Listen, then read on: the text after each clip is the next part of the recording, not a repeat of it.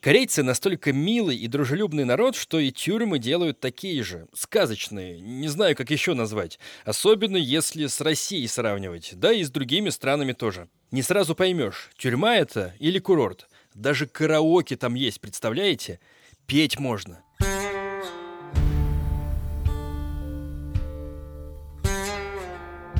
Привет, меня зовут Миша Ронкайнен, слушаете вы «Тюремный подкаст». Подкаст про жизнь в тюрьмах разных стран мира. Я беседую с людьми, которые в них отсидели, а иногда и с теми, кто сидит прямо сейчас.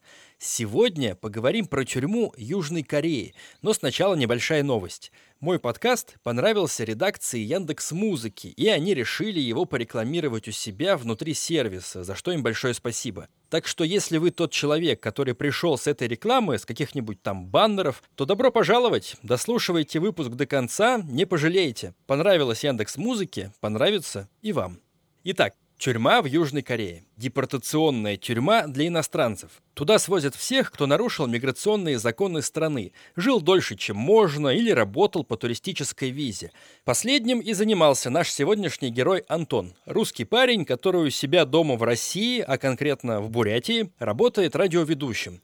Но в Корее даже простым дворникам платят больше, чем в Бурятии радиоведущим. Потому... А что потому, расскажет сам Антон. Антох, привет. Жги. Это очень веселая история. Южная Корея не так далеко находится от республики Бурятия.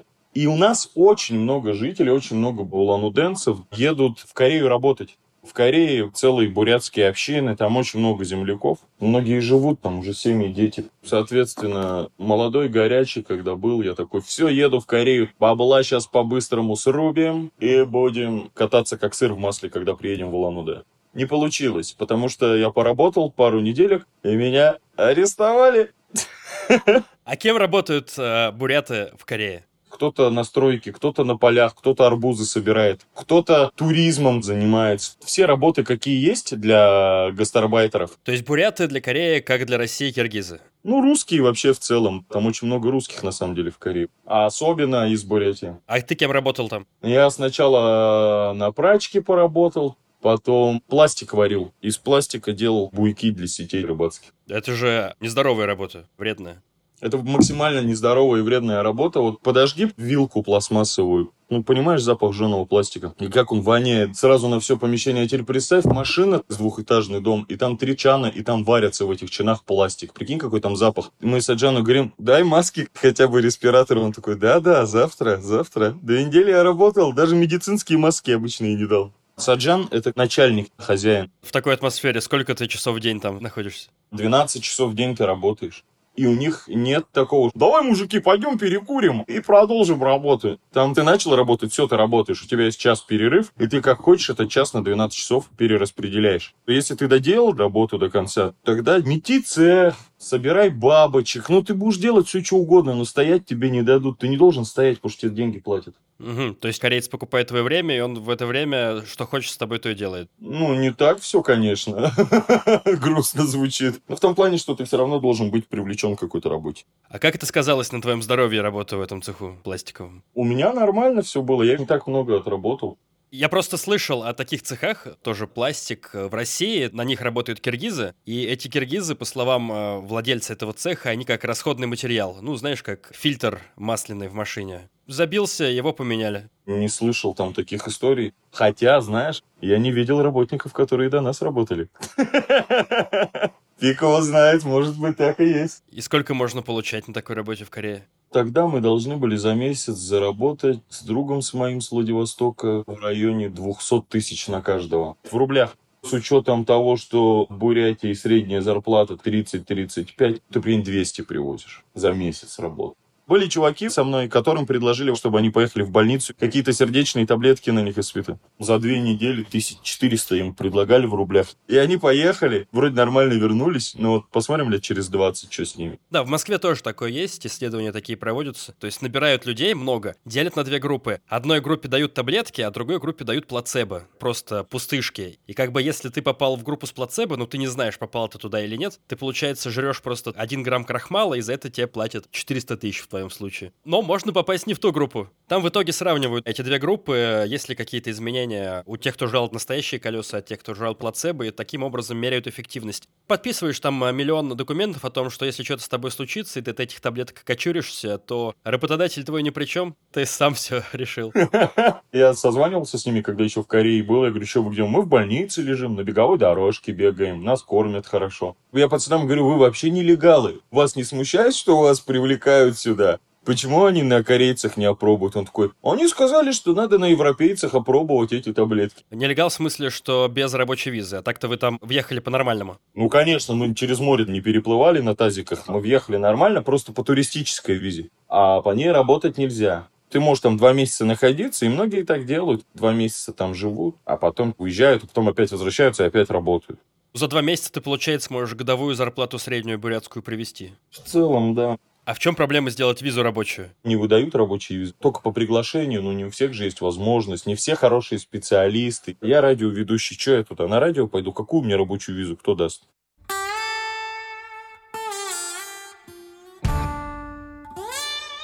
Что привело тебя, простого работягу-гастарбайтера, в тюрьму? У нас в Улан-Удэ нет Макдональдса. Как и у вас теперь.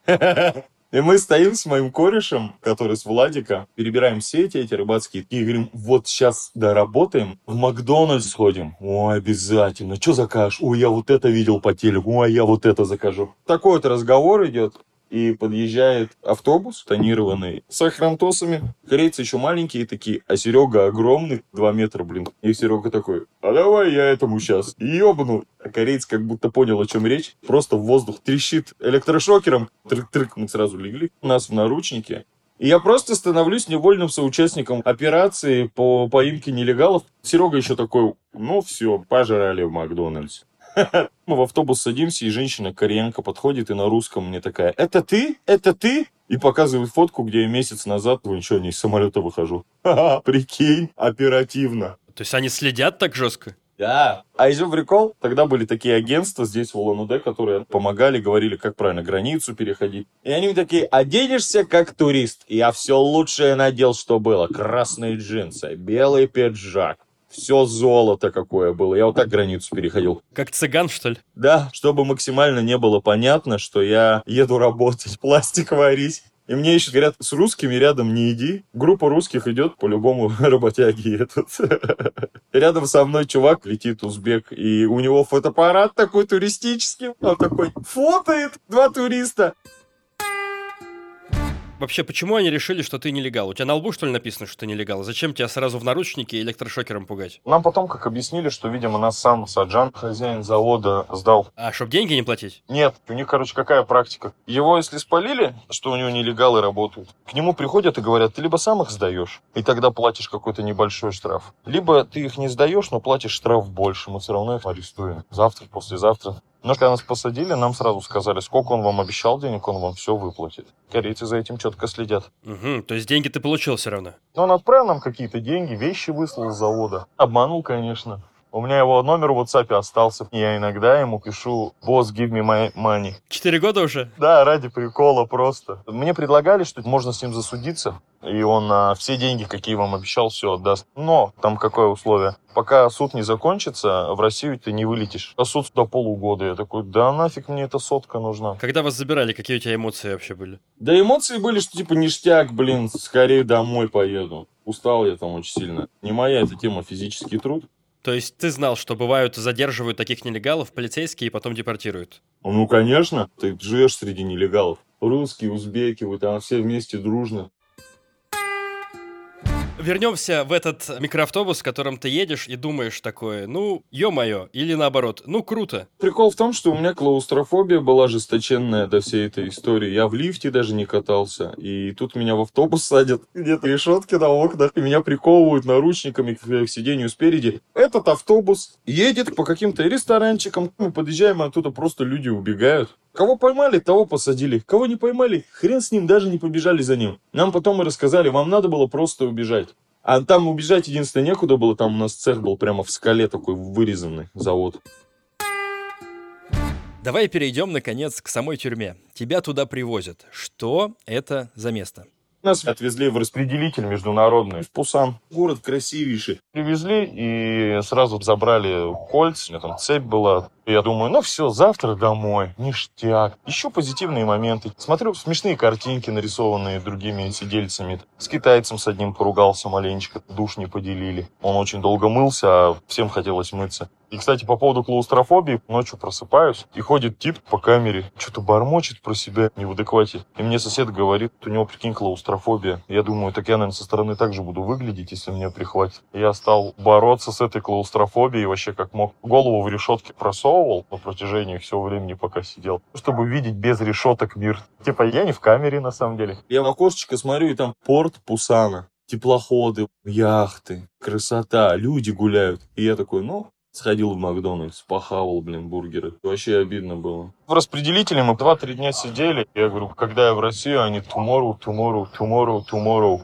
Ну, тут дали одежду, я такой думаю, о, нифига, я что, в спортивном костюме полечу? Твою же одежду дают. Нет, они выдали какую-то форму. Тюремную. Тюремная, да, форма. Нас садят в автобус, и я думаю, блин, а как я сейчас полечу на родину? Ни вещи не привезли, ничего. У меня только паспорт с собой, и все. Не будем забывать мой белый пиджак, самый шикарный, в котором я границу переходил. Джинсы красные, все вот эти вещи. И нас везут долго, ничего не говорит. Со мной рядом чувак едет с Узбекистана, делал шок. И нас завозят в какое-то здание, мы проезжаем забор, я понимаю, что это другая тюрьма. И шок такой, ну все, брат, приехали. И реально нас завозят в подвал, там выдают новую форму, а форма такая, игра в кальмара смотрел? Да, смотрел, конечно. Вот тюремная форма корейская. Она действительно так выглядит. У нас так выглядело. Выдали форму и отправили в камеру. Я такой, о, капец. А тюряга выглядит как э, побег из Шоушенка. Камеры первый этаж, камеры второй этаж и посередине башенка, где охранники сидят. То есть амфитеатром таким, да? Да, да, да. Нас туда привели, и я такой думаю, ну капец, сейчас еще в тюрьму заходить. Все мы знаем, что с красивыми парнями делают в тюрьмах. Чего греха таить, я парень красивый. Было маленько страшно. Я захожу в камеру, а в камере под потолком на стене такая надпись огромная. ЛХВС Бурятия. Что такое ЛХВС? Легавым хуй ворам свободу. В Корее, прикинь, приехал. Я захожу, там сидит китаец на шпагате, здоровый такой, как Шансунг. Отвечаю. Я думаю, ну капец, блин. У меня спрашивают, ты откуда? Я говорю, из России. Он такой, иди туда. А там, оказывается, земляк мой с Улан-Удэ. В камере? В камере, да. С Серегой, с которым нас поймали, нам не дают общаться. Как нам объяснили, русским не дают общаться, потому что русские сразу устроят там мафию. Нас вообще развели по разным этажам, и камеры стояли так, чтобы мы даже не видели друг друга. Но русского с бурятом это нормально садить. в одну камеру, а мы вообще земляки. Вот, говорит, меня сюда, в эту камеру посадили, нас тут расселили недавно, на кулеры разобрали, пытались проводками дать ток, подкурить сигарету, как-то сигареты принесли в камеру. Обратно кулер не смогли собрать, сломали. Так, ну мы уже знаем, что в камерах есть кулер. Да, давай, рум-тур по камере в международной корейской тюрьме метра четыре в длину и в ширину метров пять. 15 человек свободно могут тусить. Стоит кулер, телек цветной, прикинь. А кулер такой обычный, как в офисах стоит? Да-да-да, точно такой же. Бутылка, вода, горячая, холодная. Они там воду меняют. Стоит стол обеденный, две скамейки и стоит таксофон. Карточку вставляешь и общаешься. То есть все зависит от того, если у тебя деньги на карточке, если есть, можешь хоть весь день говорить. Да, если у тебя карточка. А у меня вообще ничего не было. И там по бокам два окна, и вот посередине такая как бы арка. Это вот первое помещение в камере. Ты заходишь в эту арку, и вот здесь комната, ну, раза в два побольше. Там все спят, отдыхают, лежат. Там э, нету кроватей, там есть только полки сверху, какие-то личные вещи положить. А из личных вещей только стакан, зубную щетку, матрас из катки, как циновка такая очень-очень твердая, очень тонкая. И подушка. А подушка как кирпич из картона, из плотно спрессованного и оббита дермантином. Вот все твои вещи. Раскладываешься, спишь, где хочешь, туда и кладешься. А одеяло? Одеяло не дают. Просто в одежде плюхаешься и все. Да. Дальше проходишь, слева туалет, справа душ. Вот такая вот огромная камера. Небольшой перерывчик на постоянную рубрику «Что еще послушать», в которой я советую другие подкасты, которые мне самому нравятся. Сегодня снова советую подкаст в жанре True Crime, про преступления. Называется он «Ни разу не дворецкий». Если вы любите жанр, обязательно послушайте и оцените. В ни разу не дворецком, непринужденно и без лишней воды рассказывают истории знаменитых и не очень серийных убийц, обсуждают громкие преступления прошлого и современности, а также развеивают мифы о работе полицейских и криминалистов. Сомнительный юмор и негуманные рассуждения прилагаются. Ни разу не дворецкий. Ссылочка будет в описании, либо ищите по названию во всех подкаст-сервисах. Представь картину, я первый день сижу, заходит охранник кореец, говорит, что ему нужны два человека из камеры. Я такой думаю, ну все, началось. Но я далек от всего этого мира тюремного. И я знаю все только по сериалу «Зона», который на НТВ шел давным-давно. И я подумал, будут бить, пытать, да какие-то работы поведут обязательные. И он на меня показывает, и я такой, не, не пойду. И узбек из соседней камеры кричит мне, русский, иди, иди, фокус будет. Я такой говорю, какой фокус? Надеюсь, не с бутылкой? Он такой, иди, иди, фокус будет. Я выхожу из камеры, и меня уводят на четвертый этаж тюрьмы, и там много еще таких ребят. Нас заводят в какое-то помещение. Ты хочешь прикол? Выходит фокусник корейский и начинает представление с песнями. Он показывает нам фокусы. Реально. Короче, у них по пятницам раз в две недели приезжает этот фокусник и показывает программу свою, обкатывает. У него такой аквариум был небольшой. И он в конце воду черную превращает в прозрачную и такой говорит, вы, когда уедете нахрен из нашей страны, станете такими же чистыми и светлыми. И я такой, неплохая тюрьма. Чтоб ты понимал, какая это тюрьма, я проспал караоке. Там даже на русском есть песни. То есть там можно было просыпать? Никто вас не будил и не заставлял строиться и пересчитываться? С утра была какая-то перекличка, но там кто куда там побежит. Они тоже понимают, что мы не особо опасные преступники, мы не бандиты, мы обычные граждане, мы просто нарушили режим. Так эта тюрьма, она только для нелегалов, там больше никто не сидит. Да, но там нелегалы тоже разные были. Вот сидел парнишка китаец, вот его жалко было, потому что он конкретно решил перейти границу нелегально. Они плыли на лодке со своими друзьями в Южную Корею, их береговая охрана начала ловить, он ударил ведром по голове патрульного Южной Кореи, попытался его задушить. Вот он лет на 20 прилетел, братан. В этой тюрьме он будет сидеть 20 лет, или его переведут куда-то? Нет, его потом переведут. Я в аэропорту встретил чувака, когда нас уже депортировали. Он сказал, не знаю, почему я с вами не сидел. Я, говорит, сидел в тюрьме для корейцев. Вот она жесткая, он рассказал. С ним сидел в одной камере маньяк из Шри-Ланки, который женщин убивал, и он ночью постоянно на меня смотрел, говорит, и что-то бормотал. Так что я вообще был на курорте в целом. Я там типа, мой молоко что, соевое, что ли? Ну ладно, давайте соевое. Я вот так сидел. Сколько там вообще народу-то было по ощущениям? Человек 400. И средние сроки? Да там какие сроки? День, два дня, три дня, неделю, две недели. Люди долго, как правило, не задерживались. Я не знаю, в чем причина была моего долгого пребывания целый месяц. Там очень быстро китайцев депортируют. Они приезжают, вечером улетают. Они тебя арестовали. Как только к тебе выяснили, что претензий нет со стороны Южной Кореи, то они ждут самолет у тебя до родины, когда будет. Они мне такие, тебе куда лететь? Я говорю, в Улан-Удэ. Они такие, 120 тысяч рублей. Я говорю, чего? Они такие говорят, те же до Улан-Удэ? Я такой, да. Они такие, ну вот смотри, Инчон, Астана, Астана, Иркутск, Иркутск, Улан-Удэ. Я говорю, да не надо, до Владивостока мне возьмите просто билет. Они такие, хорошо, 15. Я говорю, вот это нормально. А то есть ты за свой счет еще депортируешься? Конечно, ты за свой счет депортируешься. А если у тебя нету денег? Меня тоже этот вопрос интересует, потому что у нас был тип вьетнамец, который прилетел в Корею на заработки, утром прилетел, сразу же в обед вышел на работу, и вечером его поймали. Один день отработал, Гуандон его звали. И я говорю, а как так? Он говорит, ну вот так, и ржет. Я говорю, а на что ты полетишь? Он говорит, а я все деньги последние на билет до Кореи потратил. Так еще делать-то ему? Родственники высылают, телефонную карту покупаешь, общаешься. Там пакистанец был мужик, вот он два с лишним года сидел. У него магазинчик свой там был в этой тюрьме. То есть ему заказываешь на листочке, он, видимо, заказывает у охраны, на этом наваривается. Мы у него покупали шоколадки, мандаринки. Но он не ехал целенаправленно, он просил убежище, потому что там война была. Он туда не летит, потому что он не знает, на чьей территории самолет тупо приземлится. Два с лишним года вот он в этой тюряшке сидел. А еще, знаешь, страшно было там сидеть, потому что у них обострение как раз шло с Северной Кореи. По городу постоянно сирены звучали.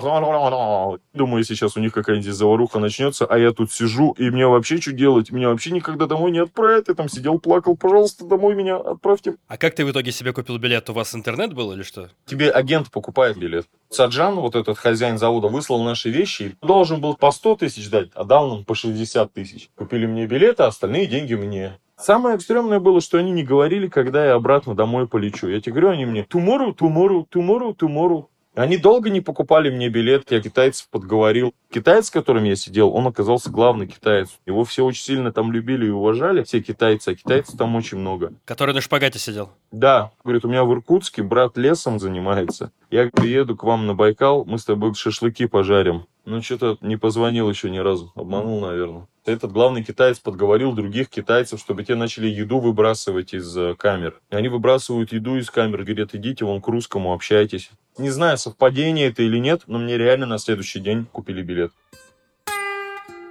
Скажи, из камеры вообще вас выпускали и на какое время? Прогулка была во дворе в районе получаса. Три раза в неделю. Футбольчик, газончик, можно побегать в 10 утра. Выходите из камеры, в ряд выстроили по три человека. Все садитесь на корточки, сидите на корточках, пока не пересчитают всех, кого вывели из камеры. На корточках? Гуськом.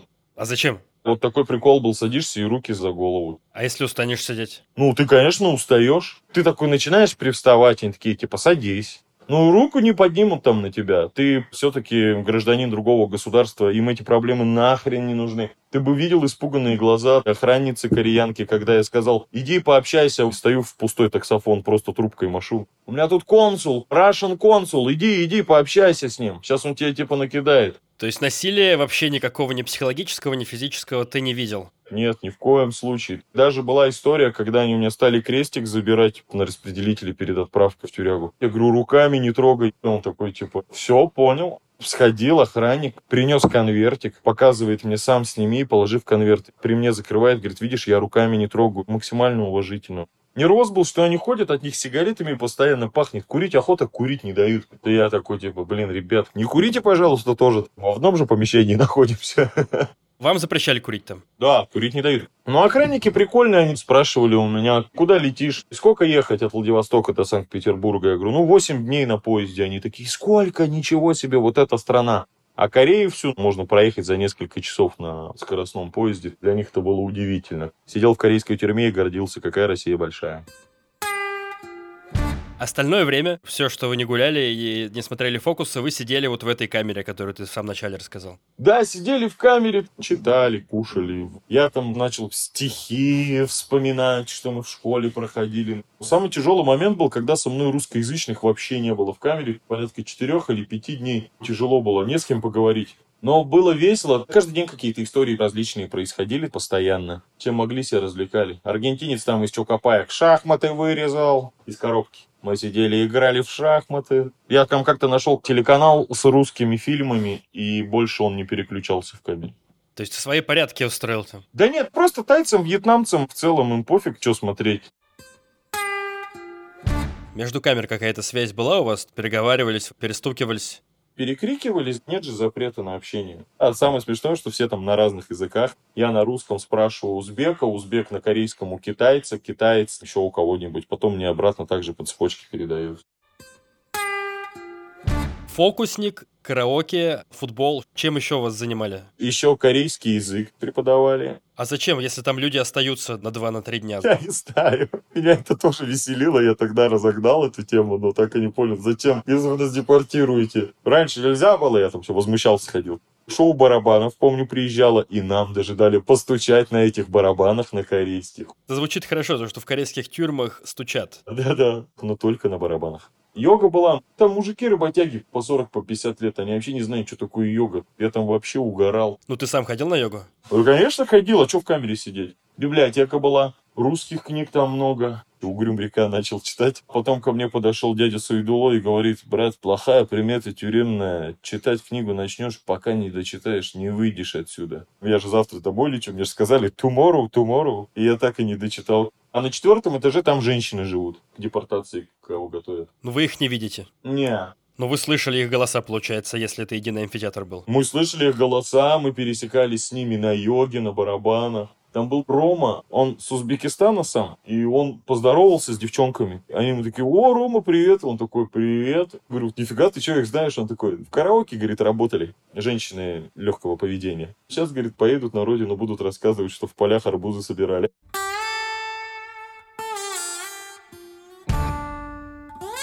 Завтрак, обед, ужин, э, вот расскажи про них. На завтрак коробочка соевого молока была небольшая, всегда, каждое утро. Его уже никто не пил. И выдавали два яйца вареных. И я их оставлял себе перед сном скушать. Обед и ужин, в принципе, похожи. Все очень острое, постоянно рис.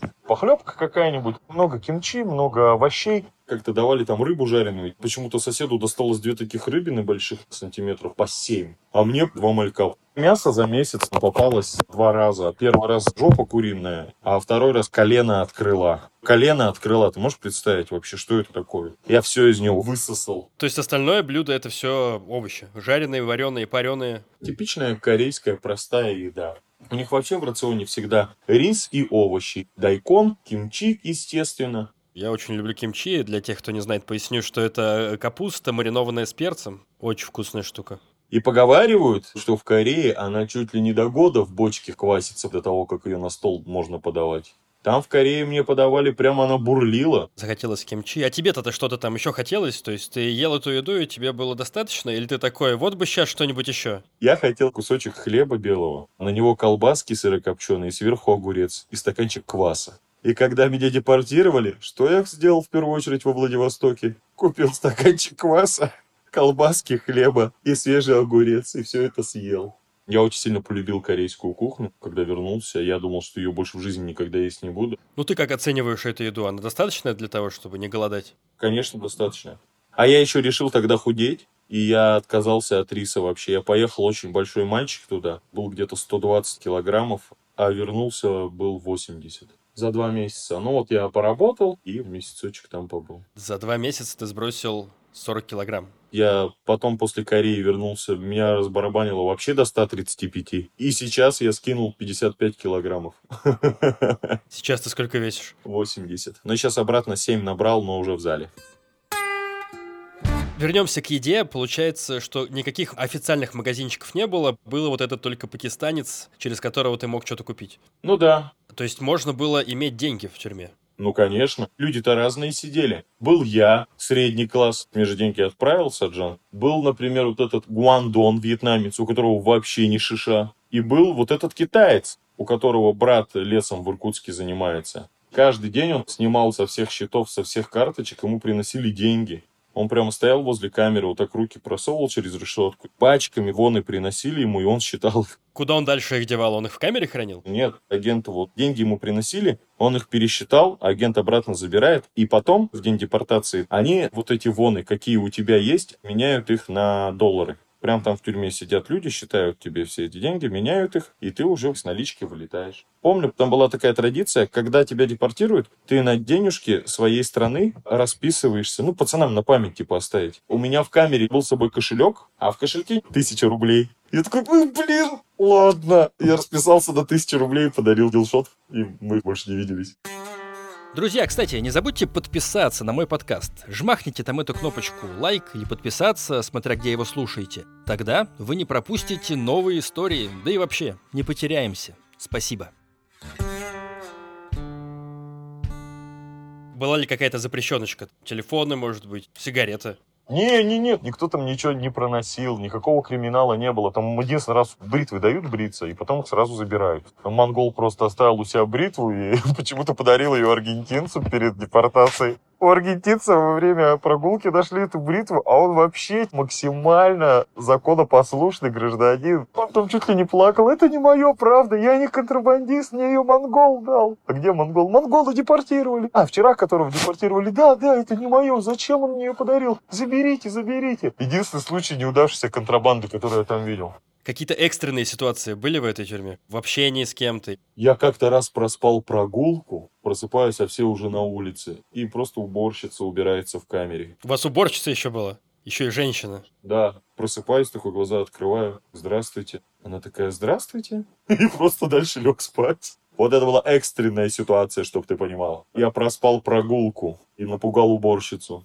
Какой-то момент с Дилшотом сидим, узбек, который просто общаемся, о религии речь зашла, а он старых правил мужик. Говорит, что надо делать, чтобы в рай попасть после смерти. Ну, вот такие разговоры, когда обо всем поговорили.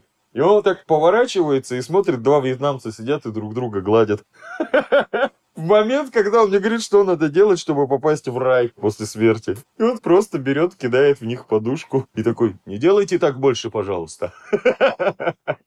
То есть они э, действительно хотели заняться чем-то? Не, ну они бы там, конечно, ничем не занялись. Тут целая камера мужиков, но они просто гладили друг друга за грудь.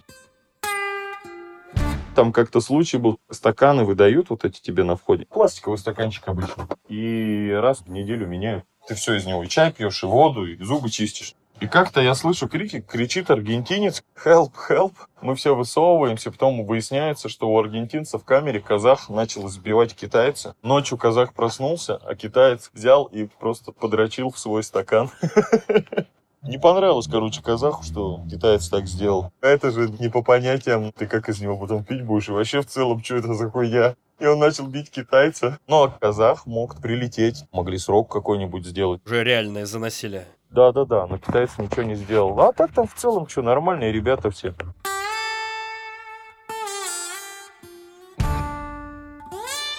Еще бы было прикольнее, если бы мне сказали, Антон Алексеевич, через месяц полетите домой. А пока вот, пожалуйста, караоке, фокусник к вам придет. Я бы сидел, вообще не парился. Новые люди приходят, улетают. И опять новые приходят, и тоже улетают. Я так до сих пор не понял, почему так произошло. Я же звонил же в российское посольство. Мне первый раз ответили и дали какой-то номер, на который я позвонил, там никто не взял, и потом я звонил в посольство, и мне вообще уже никто не отвечал. Я каждый день целый месяц звонил. Вообще на меня забили конкретно. Сидел со мной аргентинец, он преподаватель английского и испанского. Я еще просил его переводить имена русских артистов на испанский, там, Александр Домогаров, он очень смешно переводил. Как будет Александр Домогаров по-испански? Алехандро Домагарус. Меня это всегда очень веселило. Аргентинец в Корею попал работать переводчиком и преподавал испанский и английский. У него закончилась виза рабочая, он такой, ну не буду продлевать, останусь. А у него там девчонка кореянка. И он бросает эту девчонку кореянку. И она его сдает, и ему утром выбивают дверь битой и отвозят в тюрьму. Я говорю, а ты нормально с ней не мог пообщаться? Он такой, я не успел. Так к нему консул приехал лично, посмотрел, как камера выглядит, в каких он условиях. Вообще у него документов даже нет никаких. Паспорта нет ни аргентинского, ни уж тем более корейского. Ничего нет вообще. Просто человека не существует. Так они ему все документы восстановили. Вот буквально две недели, и мы вместе с ним улетали.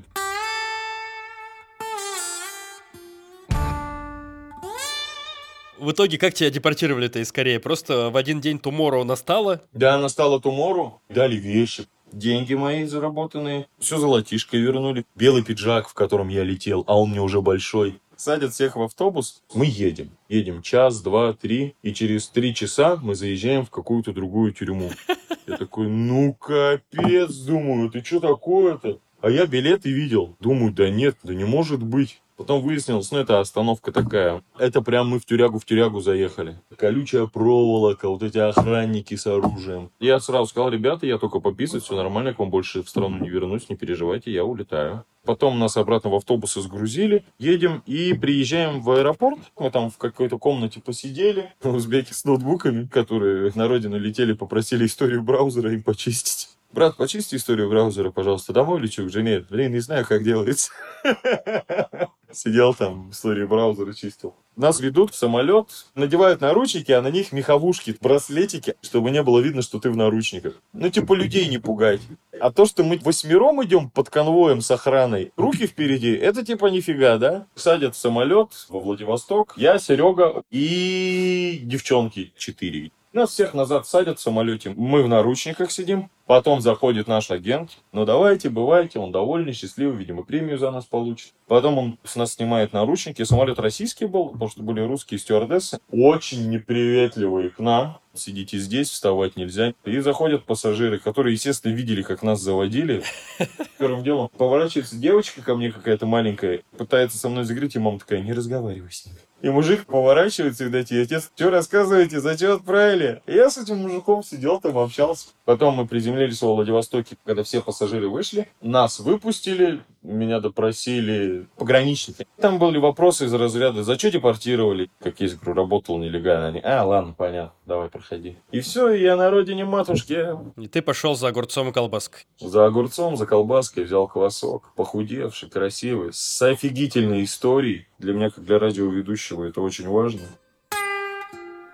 Средний твой эмоциональный фон, когда ты там был, э, что это было? Скука? Обидно мне было маленько за время потерянное. Родителям не говорил. За них переживал, что они сейчас что-нибудь напридумают, что я без связи. Но я, я предупредил с другом, мол, вы там моим скажите, что у меня просто работы много. Но если я не выйду на связь через неделю, вот, пожалуйста, такие-то координаты ищите меня. В итоге тебя не начали искать? Не, депортировали, все, я фью, в Питер. Мимо Улан-Удэ еще ехал, меня отец вышел на вокзале встречать. Я еще похудел, там 40 килограммов, он меня узнать не может. Ты что, куда? Я говорю, я в Питер дальше поехал. Поезд запрыгивает такой, еще я в тюрьме сидел, потом расскажу, давай созвонимся, в Иркутске связь появится. Он такой, а, чего? А? Батя вообще там в шоке был. До Питера на поезде, на верхней боковушке в плацкарте. Может, об этом поговорим? Вот это страшнее было, чем тюрьма в Корее.